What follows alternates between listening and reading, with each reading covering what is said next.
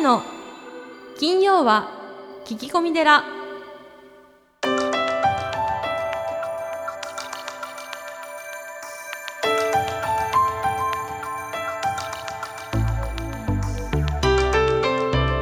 ようこそ架空のテラスタジオにお送りする長谷の金曜は聞き込み寺ナビゲーターの南雲もぐなです。群馬県太田市は随願寺住職であられるはずさん。今日もよろしくお願いいたします、はい、よろしくお願いします。えーポッドキャストネームジャックさんです。はい、ご相談があります、はい。それは両親のことについて。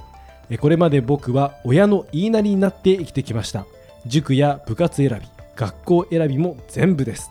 ただこのままだと自分の人生に全く自分がいなくなってしまうんじゃないかと不安です。でも反抗するのも怖い。僕を真摯になって考えてくれてきた父と母を裏切るのはまあ怖いんですよね。こんな僕にアドバイスをください。ということではいいただいております。いかがでしょうかどさんどうしたらいいでしょうかね。どうしたらいいでしょうかね。まあここは仏教的観点からおそらくジャックさんはお答えをいただきたいんじゃないかなと思うわけですが。あのジャックさんの年齢がちょっと気になるんですけども、えっ、と塾部活学校選びっていうことだからまだお若いんですかね。まあ中学生か、うん。はい。高校生か。幼児期とまあ学童期と子供の接し方って実は変えなくてはいけなくて、まあ小さい時は可愛い可愛いではい。親の言うことを聞いてるんですけど、大体5年生とか6年生になると、まあ親御さんからこう精神的にも自立する時期なのでまあ大抵は反抗するじゃないですか。うんうんありますね。うん。反抗期ってうん。反抗するっていうのは、はい。その親と、えーまあ、決別するみたいなうん。時期なので、うん。まあ決別がうまくできなかったっていうかすごく優しい子なんですよね。うん。一人っ子なのかな。ね。ええ。親の愛情を一身にこう受け止めてしまったっはい。ていうことですよね。多分あのどこかで切らないといけないと思うんですよ。まあそれが反抗期みたいなところなんですかね。ってうん、今よくこう反抗期がないっ言いますよね。て言いますけど。ずっと仲がいい状態みたいな。うん、なんか一見いいことのように思いますけどそれはまた違うんですかね。まあ自立、まあ、経済的にも精神的にもあのー自立しないと、はまあ、新しいねこう家族を作っていくわけだから、はあのー自立しないといけないと思うんですよいね。うんで付き合い方を変えるっていうかまあ親御さんに、まあ、親御さんがそういったことをこう意識的にされないわけだから自分から距離を取った方がいいんじゃないですかね。まあそうですね。距離感大事っすよね。まあ、うん。あとやっぱり依存しすぎないってところもなんか大事なんじゃないかなって気はしますうねん、まあ小学生とかね中学生だったらね、はい。経済的にも依存しないといけないのではい。うーんまずそういう、まあ、環境にあるっていうか、親御さんをですねまあ許すっていうんですかね。はい、でそれをこうせいにしない。うん。親のせいにしないでその前に親御さんを許す前にうん。自分自身も許していかないといけないですよね。うん。えそどういうことですか、自分自身のその過去とか、えーまあ、今までの生活みたいのを許して初めて、まあ、他人も許せるんですよ。そっか。はい、うん。うん。でそこでこう何ですかね。今まで親御さんと自分の関係がまあはっきり言うと取引じゃないですか。うんうんうん。うんまあ近いものありますよね。うんうん、そうじゃなくてその仏教で言うと慈悲って言うんですけど、うん。慈悲の捉え方っていうのは取引じゃないんですよ。はい。もうあなたがいるだけでいい、うんうんうんうん。ね、どんなに成績が悪くてもうん。運動ができなくてうん。も、もう君がいるだけでいいっていうその無償の愛みたいな愛みたいなものですよね。ものだから、はい。そこでこう取引はない、うん。そう取引ではやらないですよね。うん、だから親に気に入られようとか、うん。お父さんに好かれようみたいなのはうん。ないんですよ。ないですね。うん。だからもっと人間的にというかでいいんじゃないかなって思いますね、ん。僕これ見ててジャックさん逆にすごいなと思っちゃうんですよね。親の言いなりになって生きてきたっていうまあ、言いなりっていうとなんかあんま聞こえよくないですけどだから言うことを聞いてきたってことですよね、うん、いい子なんだよね。いい子ですよね本当にね、はい。さっきハスタも言ってましたけど。僕なんかどっちかっていうと自分のやりたいことを追求していきたいみたいなところがあったんで、うん、だからでそれはそれでなんかあれですよね。親御さんもひょっとしたらそういうジャックさんを見ると安心するかもしれないですよね。だから、うん。ひょなんか今ジャックさんは親の言うことを聞かないと親を裏切ってしまうって思ってるじゃないですか。まあ、まだあのほ保護下にあるからね、まあそうですね、はい。なんかそれはまたちょっと僕違うような気がするんですよね、うん、よく言われるのはその外の師匠を作った方がいいっていうこの時期、うん。例えば5年生ぐらいだと、えー野球部の監督とかうん。バスケット部のコーチとか、はい。えー塾の先生みたいな、あはい。ーなるほど。外に死を作る、うん、そうそうそうそう、はい。あの脱皮する時期なので、はうん、もう親御さんはうん役割終了みたいなね、い、へうん。ー まあちょっと寂しいっちゃ寂しいですけどね。い、寂しいけどやっぱりはい。親は先に死ぬからね、はい。うん、あの結構よく分かってないのがですね、ええ。子育ての目的っていうのは、はい、あ子供知りたいですね。あ何だと思います、え子育ての目的ですか、うんまあ、よく言うのはねやっぱよくその成人まではちゃんと面倒を見るみたいな、うん。要は社会自立して送り出すところまでがなんか親の役目みたいな感覚はありますけどね。ああそうですよね、はい。だからあの経済的にも精神的にも、うん。肉体的にも自立させるって自立いうことがですよね。もうね、昔からの動物のはい。役目であって、はい。あのそこだと思うんですよ。あ合ってますか？はい。あよかったうんうん、だからあのなんていうかな。仲良くなくてもいい。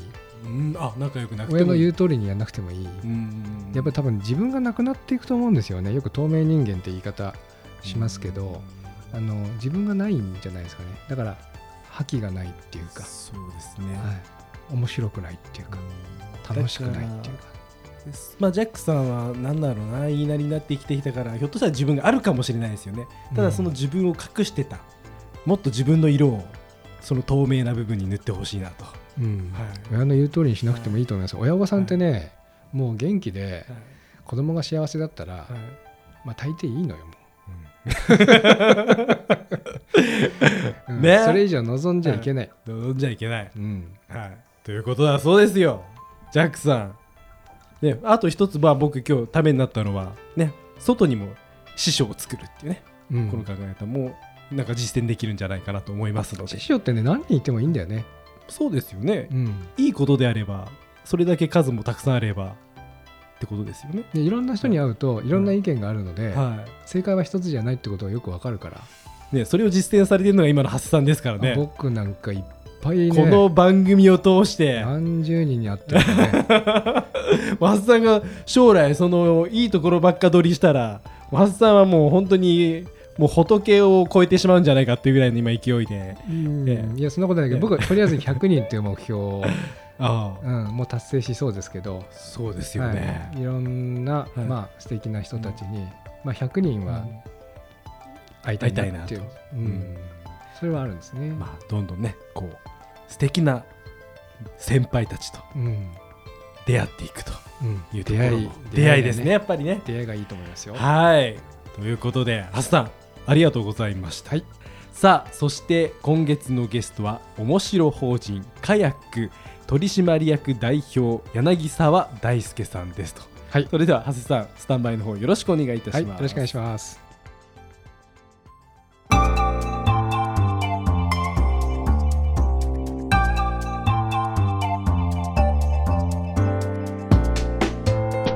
まああの今回はですね、柳沢さんがその、えーっと葬儀会社を始められたことで、あの非常にちょっとまあ興味を持ったんですけどもはい、今回その自宅葬はい、に特化ということで、えー、と社長さんはい、そうです。ですか？あ、僕は社長が今、はい、はい、はい、そうです。はい、あ取締役。取締役で、えっ、と馬場さんに同席していただいてるんですが、これあの自宅葬に特化したというのは何かあるんですか？えっと私業界自体に13年いるんですけど、はいその中で一応いろいろ成功した中であのお客様の満足度が一番高かったのが自宅葬っていうのがだったんですよね。まああったかいっていうことですね。はいうんまあ、主にそのそれを聞いた時にですねあの、まあ、そうなんだろうなと時間をじっくりかけれるでしょうし死と死というものとしっかり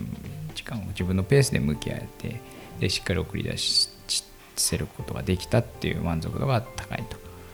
いうのを聞いた時にまあそうなんだろうなと。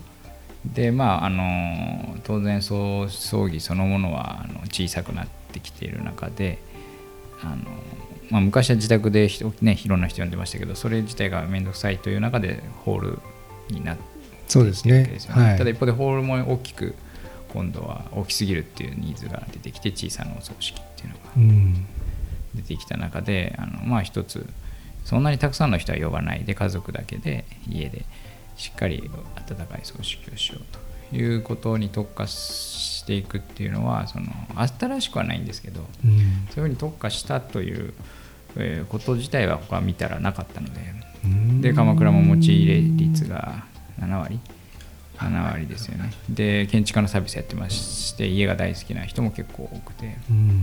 でしこの辺も終末医療をすごく進めているからあそうで病すか。院でお亡くなりになってすぐっていうよりは自宅で最後見届けたいっていう人もその行政が挙げて支援しているわけだから、うん。まあ、あのニーズはあるんじゃないかっていうことで立ち上がったってことですうね。ん。私も介護施設やってますけど、やっぱり介護施設も多分ね、うん。海とか山とかたくさんあるんで、うん。多いんですかね、うん。うん。ああそうですそうでかす。そこが介護施設が自宅と捉えてる方もいるでしょうしね。うーん、そこで自宅葬をやるっていうのもあるかなっていうのはうん考えていて、あそれももうありですか？かそうですね。あの施設長さんが許可をすれば。ええ。あそうですか。うーん。在宅医療とかやっぱ家に帰りたいっていう方たちが結構いるんですけど現実的なそのハードルが高い。うん。方たち向けに、その亡くなった後なんですけど、ん。自宅にいあの個人を返してあげてで願いを叶えてあげて、えっと、お葬式をしてあげるっていうスタイルがすごくその満足度にあのなんていうんですかねつながっているというか、若干手間とかはかかってしまうんですけど、はい。その個人の思いを叶えてあげたっていうその遺族の気持ちがその毎回のその毎年の法事で自宅葬よかったね自宅でやってよかったねっていうことをその話してくれるお客さんの言葉がすごく印象に残っていて、じゃあ自宅葬っていう形を何か広げていきたいなということであの自宅葬に特化したうーん。葬儀社っていうのを作りたいと。お坊さんの反応いかがですか？あのあのあのですね、まあ、ええ。賛否両論であるんですけど、ええ。こうそのやっていただいた方に関してはすごくいいねと。あそうですか。形で、うーん。なんていうんですかね、ベルトコンベヤー式にそのなってしまっているところが、その自宅の枕木を上げるっていうしあのあるじゃないですか。そういったところはいにはい。何かそのまた、まあ、古き良きものをうん。また蘇らせてくれたというか、そういった形でいいいいですねって言ってくれるお寺さんはすごく。やっぱりなくなってたんですか？鎌倉も枕行が。まあ今日なそうですね。はい。まあ、あ鎌倉鎌倉自身でもないかもしれないあのでもないですけども、うん。結構僕その埼玉えっと僕もともと埼玉の人間なんですけど、はい。まあ、埼玉東京神奈川千葉とかっていろいろあのいろんな範囲でやらせていただいたんですけどやっぱり全体的に枕経っていうその亡くなってからすぐお経をあげに行くっていう習風習がもうなくなりつつはあるかな。距離の問題もあるんですよね。とまあね。あのはい。都心の場合は。ええそうですね。はい。はいへいいですね。あと神道の方なんかも神道の方の宮司さんなんかもすごくいいいいねってことで言って賛同してくださる方は結構いますね。えうーんまあそのすごくねやっぱ自宅だから少人数でやって安いみたいなことでは歌ってなくてはいむしろじっくり時間をかけてあったあったかい葬式をあのみんなで個人の思い出を語って送り出しましょうっていうことを言ってるのでその中でしっかりとお寺のお坊さんに話をしてもらって、うん。むしろちゃんとしっかりできてよかったって言われるパターンとでも一方で無宗教の方もいてはい。あの家族だけでしっかりと別に宗教にこだわらずあったかく送り出したいっていう人も受けてるのでまあそのコンセプトとしてはそのあ時間をしっかりかけてあったかくっていうこと自体はあの喜ばれるお坊さんもいるっていうことですよね。でも無宗教の方も結構いるんだよね。そうですね。無宗教の方も結構いらっしゃいます。うーん。この通りにはあのキリスト教の教会もあって、やっぱりクリスチャンの方あも多いんですかしたねあ鎌倉はクリスチャンの人も多いからね。あうん。クリスチャンの葬儀もややるんだよね。やります、うん。はい、宗教に関してやらせていただいて、あとはそのご遺族と寺さんとか宗教者の方の距離感がものすごく近くまあそうだよね。っていうのが、うん。あの宗教者の方にお話聞くと今まではそのホールの中でその日だけ関わりがあるというか、まあ、前々からその法事とかで関わってる方はいらっしゃるかもしれないんですけど自宅にお伺いしてでいろんな話を聞いてでそのなんですご遺族とその信仰を深めていくっていう形でいい形だねっていうかあのお声もいただいて。あそうですか。あー。うちの地元でもやっぱり枕業っていうのはなくなっていて、うん私はもうそのハワイで海峡という仕事をしていたので、うんまあ、向こうではベッドサイドサービスって言いまして夜中の2時でも3時でも電話が来て飛んでいってでハワイの病院のその僕らが止める専用の駐車場があるんですよね、うん。もう目の前にあって。でそこで病室に行って、うん。まあ、あの手を握りながら、うん。あの家族にハグをしながら、えーお経を読むっていうことをやってたんですが、ううんんその人が亡くなった時っていうのが実は一番皆さんショックが大きくて、うん。そこにこう誰か宗教者の方にいてほしいっていうのは僕枕業が一番大事じゃないかなって思ってるんですよね。うんなるほど葬儀とかお通夜だともうだいぶ精神的にあの安定してきてるので、うんあそうかそうですか。そうはですね一番そうその、うん亡くなった後にいてほしい存在ってやっぱ宗教者の方というか、まあ、医療者の方よりも葬儀者よりもやっぱ宗教者の方がそういったケアをしていただけるのが一番いいよねっていうのを医療従事者の方とも話はしたことがあ。うーんそういった意味でそのそれは、えっと、その家族の方からしたらそうだけどお寺の方からしたらそれはウェルカムなの？あそうそうです。あのどうなんでしょうかね。それは。思想によるのかな？はい。あの、枕業？はいはい、に行かれるっていうことがまあいいことと捉える方もいらっしゃいますしそこはちょっと、でお寺さんによって違う感じですか？えーとまあ、いろんな方がいらっしゃって忙しい方もいらっしゃるので、うん。僕はなるべく時間を空けてもうそこはもう徹底してうん。うん。やって、まあ、僕はそこは大事だと思っているので、うんうんもうどんな時でも行きますけども、まあ、そのうん。当日行けなければ次の日でも翌日でも必ず行くんですけども、そこでこうなんていうんですかね、うん皆さんの家族のうん。ん、まあ、思いというか、うん。まあ、うちの場合は写真いただいてきたうり、ん。どんな人生だでしたかみたいなこと大体は知ってるんですけど、うんうん。やっぱ家族の人並みには分からないので、うん。そこでこう、えーインタビューするっていう形になるんですけども多分同じようなことをされてるわけですよね。はい、うん。あの鎌倉ってこう山が多いじゃないですか、ええはい。坂とか、はい。はい私のおじも逗子に住んでるんですけど、はい。棺桶を運ぶの大変な時あるんじゃないかなっていう。すいません。そうですね。想像できるんですけそど基本的にあのご棺の中に入れた状態で運べる場合と、はい。一旦出してでご遺体だけ抱えてあの運ばせていただくっていうちょっとそこは臨機応変にあやってますね。えやっぱりそうですか。道あの狭いー家どうしても自宅葬でやりたいっていう方たちがいらっしゃるかもしれないんですけどちょっと状況的に、うん。あのちょっと無理ですよっていう方にはあの式場葬を進める場合もありますあ式場でもややることもあるんですね。すねあなるほど。自宅にと自宅だけしでしかやらないっていうわけではなくて、ん。まあ、そこら辺はその自宅でやってるかのような式場葬もやりますよと。まあ考え方ですからね。ううん。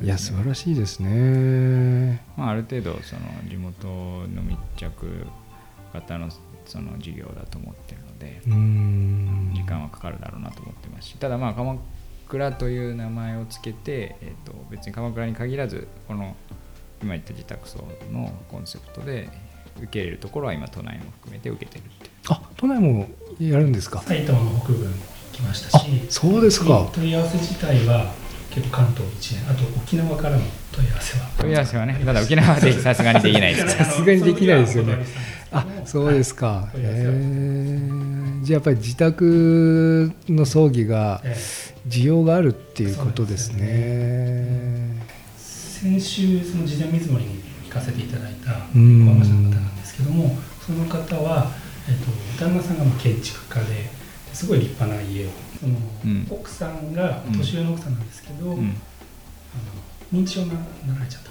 でその認知症になられたんですけど自宅の住と旦那さんのことはその覚えてないんですけど、うん。その自宅の住所と自宅の電話番号を覚えてるぐらいで、うん。ずっと家に帰りたいっていう方がいうん。るらしくて、そういった思いを叶えてあげたいっていう気持ちのお客さんが結構多いです。うーん。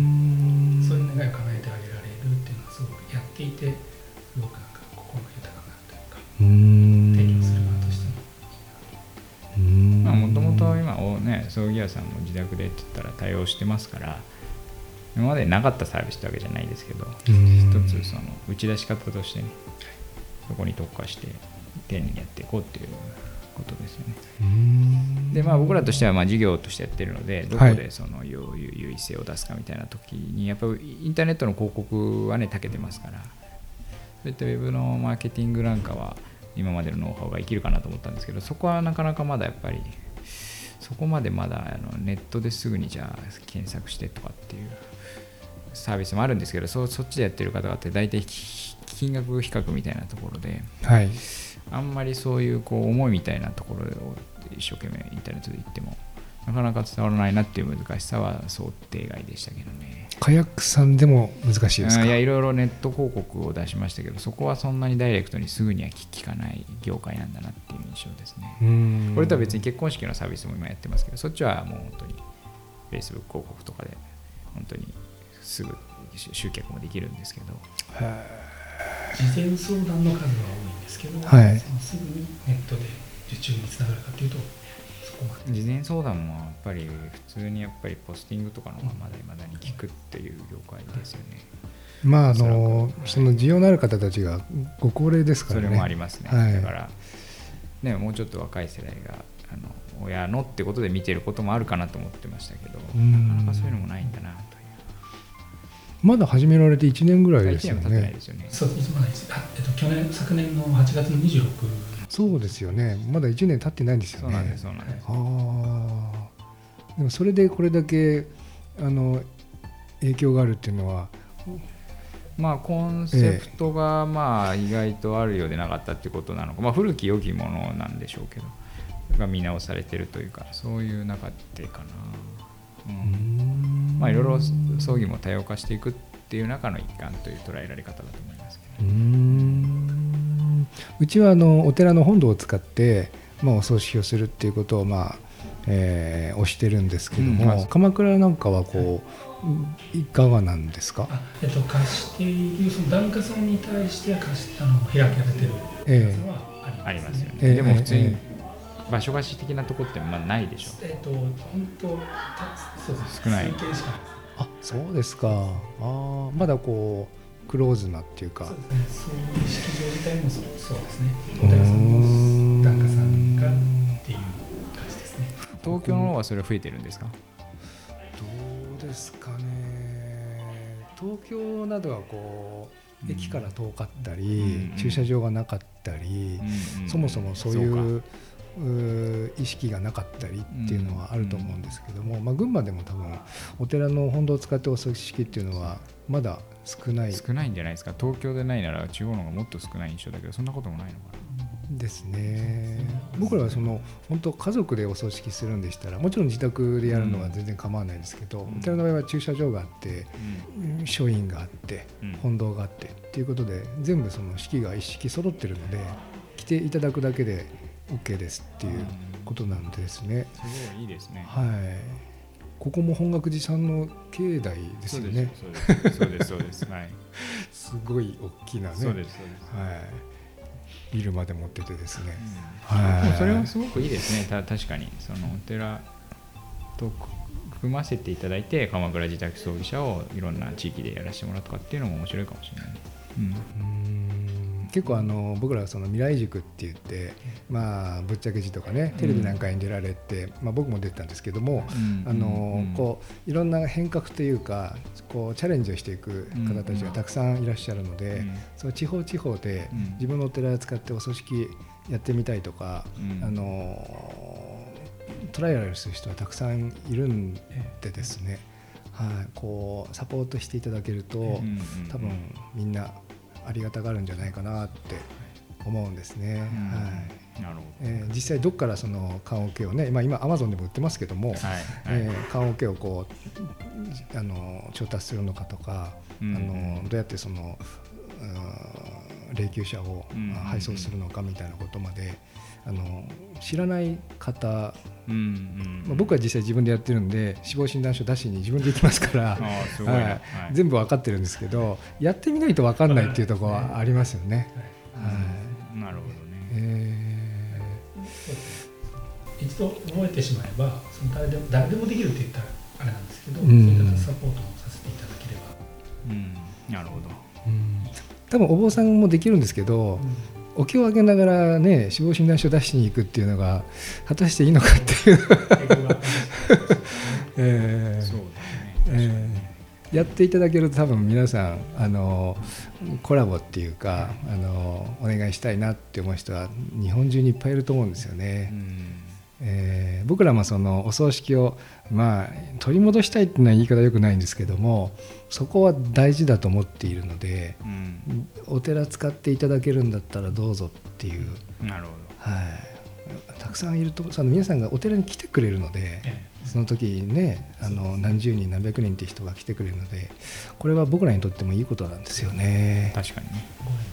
うーん。やる方もいいいい自宅みそのホールよりは自宅に近いしね。えそうですね、はい。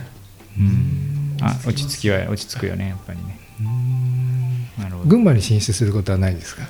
それはあのけなん。となん。とも言えないん。ですけどそれははいそうですねあの今この一旦ここのモデルでこう一つ確立したらこうやっていけば全国展開できるなっていうイメージはあるん。ですけど、それはこうどどうするん。ですかあのお一や人基本ですよ的にはね。各その地域にやはりそのこの思想に合ったし信頼できる方をしっかり立てていくっていうことになるとああ思いますなるほど。ああなるほど。でおそらくそういう結婚式業界もそうなんですけど、うんそのプリでプランナーやってた人があの、まあ、大体式場に所属してるんですけどあうのんそれがやめられて独立するっていう仕組みがそんなに言うほどないんですよねでおそらく葬儀業界も何年もやられてて独立してやりたいけどなかなかやれてないっていう人が必ずいてで今世の中いろんな形で働ける時代になったので。なるほど。で信頼できる人を一人ずつ置いていけば一緒にこの広げていけるかなっていうイメージはあるんですけど。ウーバーのウあーバーのお葬式場みたいな。そうですね、まあ、そこまでまあ誰でもできるっていう形じゃないでしょうけどやっぱある程度経験がないとダメだと思うので。ウーバーは本当にすぐ誰でもドライバーになれちゃうから。へえ面白いです。えじゃあ結婚式場もあれですか？式場持ってないんですか？えっとフリープランナーの登録も受受け付けてますね。うちがやってるサービスへでその方がでもお客さんからすると自分の式場だけ進められないからいいんですよね。安心感ありますよね。フリーのプランナーであなたに合った式場はここじゃないですかっていう。えなるほど。そういうへ今うちで言うとそういうマッチングプランナーとのマッチングサービスを作ってるんですけど、ね、え面白いですね。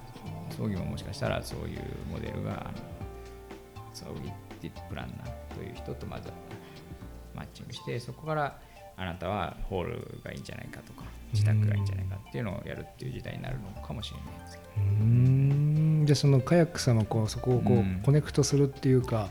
プラットフォーム的なことっていうのは可能性は今はまだ時期尚早でそこまでまだやってもニーズがないかなと思って本当の自宅葬っていうもうちょっとリアルな方に行きましたけどネットでのマッチングサービスっていう可能性はもちろんあるかなと思ってます。うーん。じゃあ将来はそこに向けてまあ、やるかどうかは分かもしれない。可能性はあると思いますね。あなるほど、我々のともともとがやっぱりインターネット企業なので、うーん柳沢さんはあれで。すかこれからまあもういろんなことをたくさんされてますけどこうどこに向かってというかそれは面白法人の言葉で通り面白く働く人を増やすっていうことにチャレンジしてるので、はあそのだからいろんなボトムアップ型というかいろんな授業があるのも僕がやりたい授業やってるというよりはこう持ち込まれて馬場さんが来てじゃあやろうかって話で増えてるっていうだけですよね。あ 馬場さんが来たんですかあそうですよそうですよそうです僕が13、12年ぐらいで、で、ええ。えっと、ちょっとその自宅層を特化したものをやりたいってことで、え。あの持ち込む前に年前に一度お会いしただけで、うんうんうん。ええつながって、でえ僕がそういうやたってフェイスブックで？あそうですビジネスそうだね直接あお会いして、ええ。その時送迎知らなかったね確か そうなんですか。話があるんですけどでその当時一部上場になってまさか一部じゃないマザーズねマザーズね。マザーズ上場になって、うんで話聞いてくれるかなって思ってちょっとメッセージしたらいいよ。1時間あげるよっていうことで横浜のオフィスの下の蕎麦屋さんでお話を聞いていただいて、まあ、企画書って言われるかわかんないですけどその、まあ、持ち込みの企画を持ってったら、面白いって言ってくれて。それが自宅層だね。それで起業ですか。それでその鎌倉自宅装備社っていうのをそええの日に、すごいですね。すごいスピードですね。そのスピード感にやられてさすが。スピード感なの話を聞いていただいたんですけどもちろんもちろんその後ちゃんと事業計画は取締役会でかけてね。えもちろんもちろん、はい、えあれですね。じゃあカヤックさんにお願いすればもういろんなこう夢というかあーまあ、場ですよね。場にしたいと思ってるんで、うん。もうプラットフォームを持ってらっしゃるんでそうそうそう。こを使わせていただけるっていうかそうですね。でまあもともとの強みはだからそのウェブのクリエイターがたくさんいるのでそこのメンバーが協力して伸びるとこだったら、あの持ち込んでもらえればっていうイメージがあって。で、まあ、もちろん自宅に特化したっていうのもありますし一方でデザイン見ていただくと結構しっかりといいものにしてここまでしっかりとしたクリエイティブの装備者ってないのでそれも強みとしては生きるかなというのとさっきのインターネットのクリエイターなんでインターネット広告で集客できればと思って。だからそこはちょっと若干誤算だったんですけど。っていう強みを生かせる組み合わせになるんであればやろうっていうことですよね。なるほど。これは一切その葬儀屋さんのパンフレットじゃないみたいですね。そうです。うん。どこかのあの軽井沢の結婚式場の パンフレットみたいですね。へなるえべくコピーも分かりやすくしつつデザインもよくっていうことですね。なるほど。まさにその鎌倉っうん、ていう感じですね。そうなんですそうなんです、ね、雰囲気がいいっていうのも一つの自分たちが決める判断材料になる人たちがいますから。うーん素晴らしいですね。その建築、うはい。不動産ですか、はい。不動産はこれまたどのような？まああの鎌倉に本社が今もともとありますけど一旦横浜にいたメンバーが23年離れててようやくまたガッと戻ってきますのではい。でさらに地域との一体化を進めていく中でやっぱり不動産部門があることで社員のあの住むところのその見つけたりっていうシナジーがあったりとかあとまあいろいろそもそも町にコミットするとか移住者を増やしたりとかってことも会社として増やしていくので、鎌倉に。はい、だそういう意味だと不動産の部分っていうのは今後も必要なあの事業としては必要な要素だなっていうので話をししていた中でまとまったっていうところでさっきの話じゃないですけどせっかくそういった、えーチームが加わったのでもう少しインターネットの良さを生かして何か新しいことができないかっていうのはこれから考えていくと。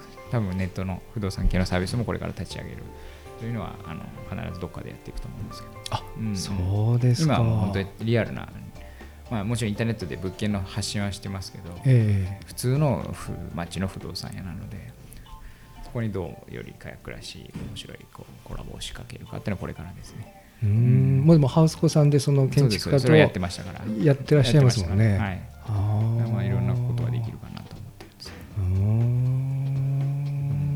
はい。まああの絵画を量り売りですか、はいはいはい。でサイトを拝見させていきましたけど面白いことを考えるなと思ってですね、そうです。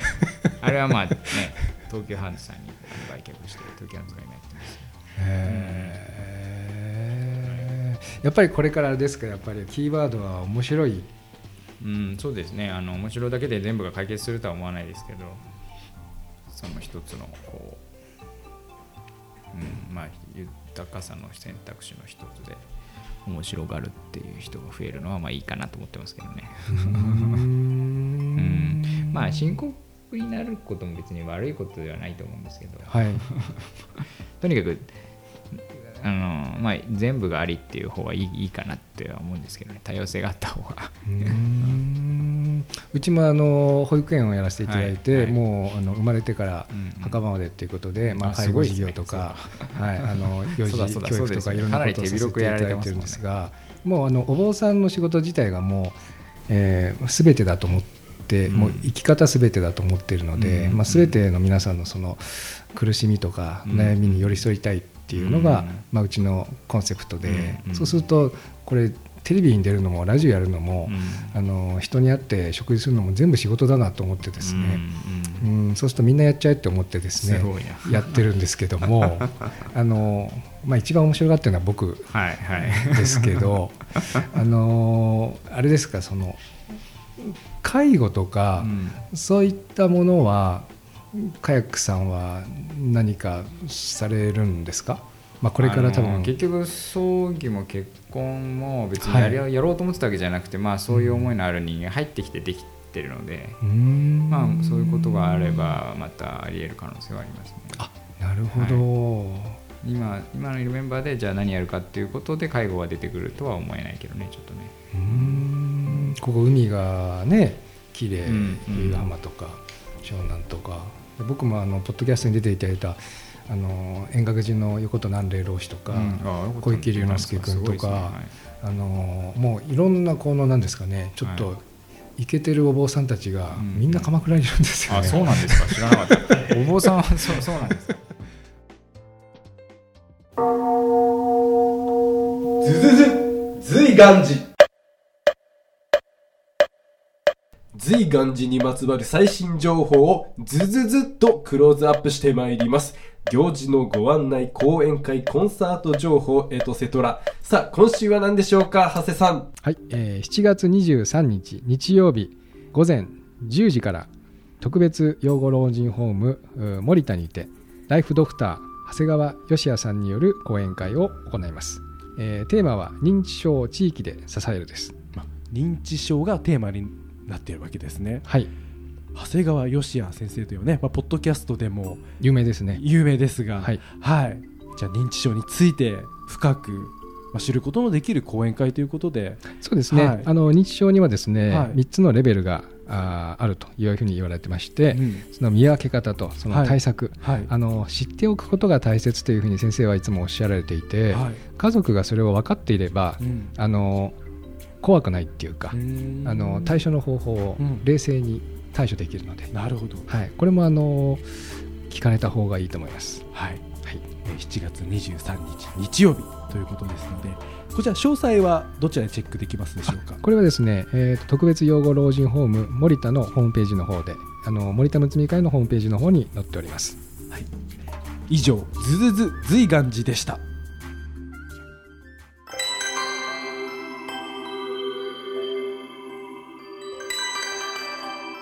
長谷の。金曜は聞き込み寺。